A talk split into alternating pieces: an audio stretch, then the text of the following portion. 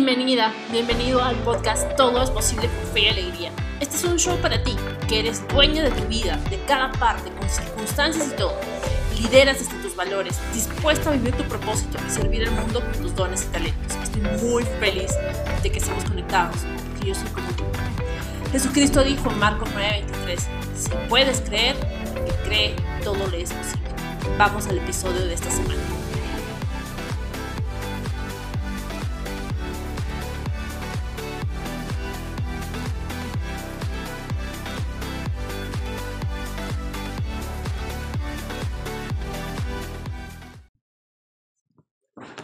Hola, feliz ahora, bienvenida, bienvenida a este nuevo episodio y esta primera temporada del podcast Todo es posible con fe y alegría. Mi nombre es Carla Ticona y hoy tengo al lado mío a un invitado muy especial. Eh, él es nada más y nada menos que Tantarán, mi esposo Jesús. Él, bueno, él es mi persona favorita en el mundo actualmente y pues bueno, cuando empecé este podcast pensaba en, hablar sobre, sobre cómo realmente todas las cosas son posibles con la ayuda de Dios. Y para empezar esta temporada dije, qué mejor que traer a Jesús, mi esposo, que nos dé un poquito de tiempo hoy día y que nos cuente sobre, pues, todas las cosas, ¿no? Cómo nos conocimos él y yo, cómo él conoció a Dios por su lado y, y nada, un poquito de nuestra historia de amor y también un poquito de, de lo que Dios ha hecho en nuestra vida, que en verdad ha sido milagro tras milagro tras milagro. Así que, sin mayor detalle, bienvenido Jesús. Hola a todos, Dios los bendiga. Eh, bueno, en esta oportunidad, mi esposo y yo nos vamos a brindar en abrir nuestros corazones a ustedes y contarles la, experiencia, ¿no? De cómo es que nos conocimos, cómo es que el Señor Dios fue llevando a cabo todo. No fue tanto nuestros planes, nuestros deseos, nuestros sueños. Fue Dios realmente haciéndolo todo. Así es. Cabe precisar que em, para nadie, o sea, todos los que me conocen saben que yo estuve soltera muchos, muchos años, o sea, que por ahí salía con algún chico o algo, pero en realidad soltera, pues soltera, cero, nada. Y, bueno, yo llevaba casi 10 años en, en, ese estar soltera y yo recuerdo que un día de agosto de 2018, me acuerdo que cogí mi cuaderno y le escribí una carta a Dios diciéndole, ¿sabes qué? Me rindo, ya no voy a buscar a nadie, acepto que voy a estar sola toda la vida y ya, ya no voy a buscar en aeropuertos, ya no voy a mirar al costado a ver si hay alguien, alguien alto por ahí que, que pueda ser para mí, ya no voy a buscar a nadie. Y en ese momento, plin, conocí a Jesús. Amigo, fue todo muy diferente. No escribí ninguna carta ni nada. No pedí tampoco nada primeramente para que todo esto puda, podría darse, tuve que primero conocer de él, conocerle a Dios. No lo conocía, no lo conocía. La verdad que nadie me lo presentó. Nadie me enseñó quién era, cómo era, cómo era su carácter, cómo era su naturaleza de Dios. Nadie me dijo. Lo conocí por circunstancias que vinieron en mi vida, situaciones por las que estuve pasando, y, y tuvo la oportunidad, él mismo preparó ese tiempo, ese momento, para que tanto mi mente y mi corazón estén dispuestos a aceptarlo. Lo acepté, lo acepté en mi corazón, lo hice el Señor, el Rey, el dueño de mi vida, y así partió todo. Tuve que enamorarme, y enamorarme no digo de alguna persona, básicamente, tuve que enamorarme de Él, de nuestro Señor Jesucristo para poder entender realmente lo que significaban esas cuatro letras, ¿no? El amor. No un amor humano, el amor que Dios tiene para nosotros, para los seres humanos. Él como nuestro creador. Ese amor es muy distinto. El amor humano es un amor pues que es con condiciones, ¿no? Si tú te portas bien conmigo, ok, yo te quiero y te amo y te respeto, pero si no, entonces a lo mucho no te saludo y lo peor que pueda pasar es que no quiero verte nunca más. ¿no? Ok. Pero Dios no, no tiene ese tipo de amor, es sin condiciones. Él nos ama porque Él es el creador. Amén. Pasó todo este proceso, conocí de Él y yo no le pedí jamás sobre una relación. Me involucré, me centré tanto en Él, de conocerle, hasta que un día miraba a mi esposa. En ese entonces no era aún mi esposa, pero la observaba en la iglesia, detallando, en la parte de delante, en la computadora, haciendo los preparativos para comenzar la ceremonia en la iglesia, como cada, Miércoles. cada miércoles de cada semana lo hacíamos así. Y jamás pensé, jamás pasó por mi mente, imaginé que sería mi esposa. Siempre la miré con respeto, como una hermana más de la iglesia, y ya, ahí nomás. Pero fue el Señor quien se encargó de, trazar todo ese camino. Increíblemente fue Él. Y es que el Señor, Dios, es así. Es un Señor, un caballero que muchas veces, a veces, obra sorpresivamente. Y es cuando más a veces a uno lo impacta. Uno se queda sorprendido, ¿no? maravillado. Así es.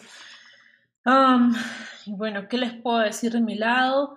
Em, yo conocí al Señor a Cristo hace 10 años, en el 2010.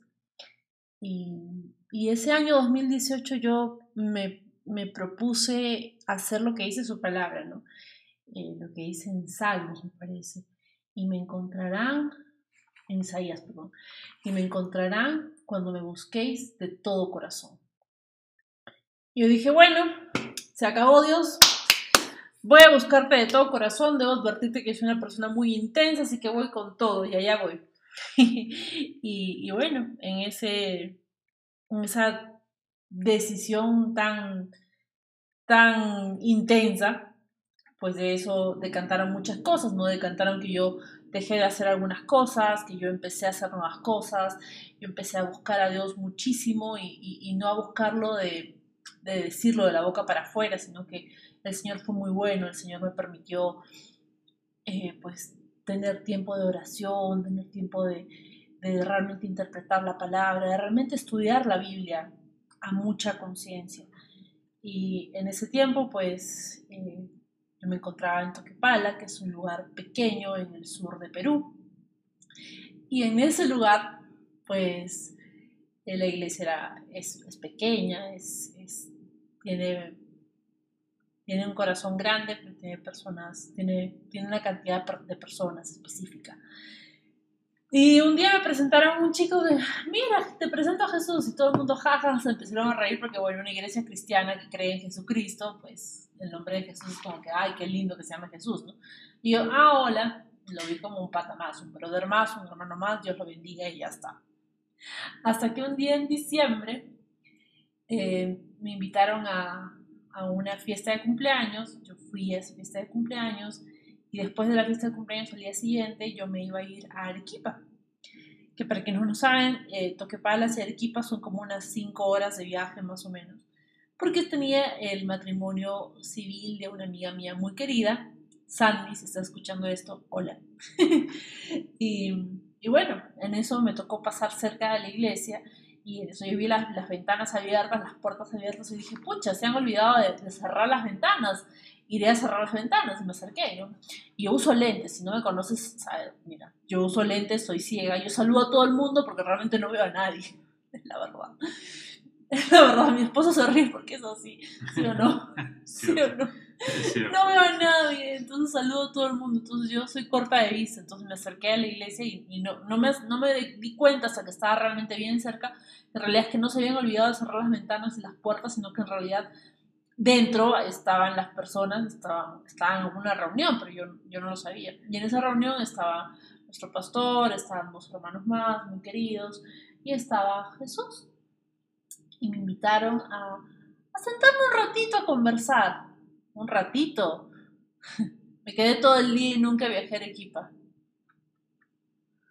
Así es. Hubo preguntas, respuestas cruzadas entre todos, participamos, nos fuimos conociendo un poco más y nos preparamos en realidad porque el día íbamos a almorzar este, juntos y, se dieron más conversaciones, más conversaciones, nos fuimos conociendo y ya. Hasta que pasó el tiempo y llegó un momento en que, en que bueno, Dios nos, nos propuso un, día especial para poder conversar, estar solos, hablar de nosotros, participar un poco y, y ya. Fue ahí que decidimos este, empezar ¿no? una relación como amigos. como amigos primeramente. Manteniendo siempre la distancia. Esto que les digo es muy importante. ¿Por qué? Porque en otra situación no lo hubiese yo entendido así. En otro tiempo no lo hubiese podido entender de esa manera. Pero ya en los caminos del Señor, andando con Él, fue claro que, tal como dice la palabra, ¿no? Dios institucionalizó el matrimonio y Dios permitió todo aquello que esté dentro del matrimonio. Cabe decir desde las caricias, desde un beso, hasta los momentos íntimos que pueda tener la pareja. Pero todo aquello que sea fuera del matrimonio, todo aquello que sea fuera de aquello que sea de la bendición de Dios como matrimonio, es pues pecado. La palabra, las escrituras lo dicen. Y entonces tuvimos que pasar por muchas pruebas, muchas pruebas donde donde la carne misma, donde la naturaleza humana, carnal, pecaminosa, se quería revelar ante la obediencia de, Dios en nuestras vidas, ante ese amor que nosotros seguíamos constantemente de obedecer a Dios en todo. La carne quería oponerse. Entonces, pasamos un proceso de por lo menos unos seis meses, alrededor de seis meses, seis, siete meses, casi que para acabar ya casi el año, es cuando ya nosotros concretamos ya la idea ya más madura de poder ya pasar de una relación de amigos a una relación ya de, de noviazgo. Sí, bueno, o sea, cabe precisar que ni Jesús ni yo éramos chivolos, no éramos chiquitos. Yo tenía 34 años en ese momento y Jesús tenía 43 años. Sí, entonces no, no éramos ningunos, ningunos nenes, no éramos pequeños. Entonces, digamos que ya, ya habíamos tenido algunas eh, pues, experiencias en el pasado que nos permitían saber muy bien qué era lo que sí queríamos y qué era lo que no queríamos. y creo que fuimos bien transparentes, ¿no? En que al comienzo ninguno de los dos queríamos nada más que una amistad, solamente queríamos ser amigos. y creo que eso lo, te sacó un poquito de, onda, tío. Al comienzo, pero ¿saben qué es lo más importante de esto? ¿Por qué les contamos esto? ¿Por qué les compartimos esta experiencia? Porque dentro de todo a veces la mente humana, el concebir humano, el razonamiento, muchas veces no entiende muchas cosas. Pero es importante que uno tenga que trasladar su vida pasada, entregar todo eso a Dios en un momento dado y que tú tomes una decisión correcta, la más certera y la más importante en tu vida. Mm que es como yo así lo siento, como mi esposa lo siente así. Fue la decisión más importante que tomamos, de entregar nuestras vidas al Señor, de decir, hasta aquí, hasta aquí nomás voy a vivir como a mí se me ha placido vivir, como a mí se me ha dado, no sé, el libre albedrío de vivir así, de una manera desordenada. Y a partir de ahora entonces voy a vivir como Dios quiere que yo viva como Dios dice que yo viva, como su palabra dice que yo viva. porque la palabra es un manual donde nos ofrece la manera cómo debemos conducirnos, cómo debemos manejarnos, cómo debemos andar en la vida, cómo es que Dios, como creador nuestro, como Padre nuestro, quiere que vivamos. Así que eso se fue haciendo un poco más, ¿qué les puedo decir? Más manejable, ¿no? Más manejable. No sencillo, no fácil, no quiero decir que es fácil. Hay esa lucha siempre. Pero Dios en eso te ayuda, te da esas fuerzas. Ya no es con tus fuerzas, ya no es con tu capacidad, todo ya es con Él, de Él. Si es que tú caminas con Él de la mano, si es que tú obedeces a lo que Él te está mandando a hacer. Mm. Así que así partimos. Empezamos la etapa de noviazgo, fuimos guiados en todo momento, se puede decir asesorados, este, ayudados, guiados por nuestro, nuestro pastor.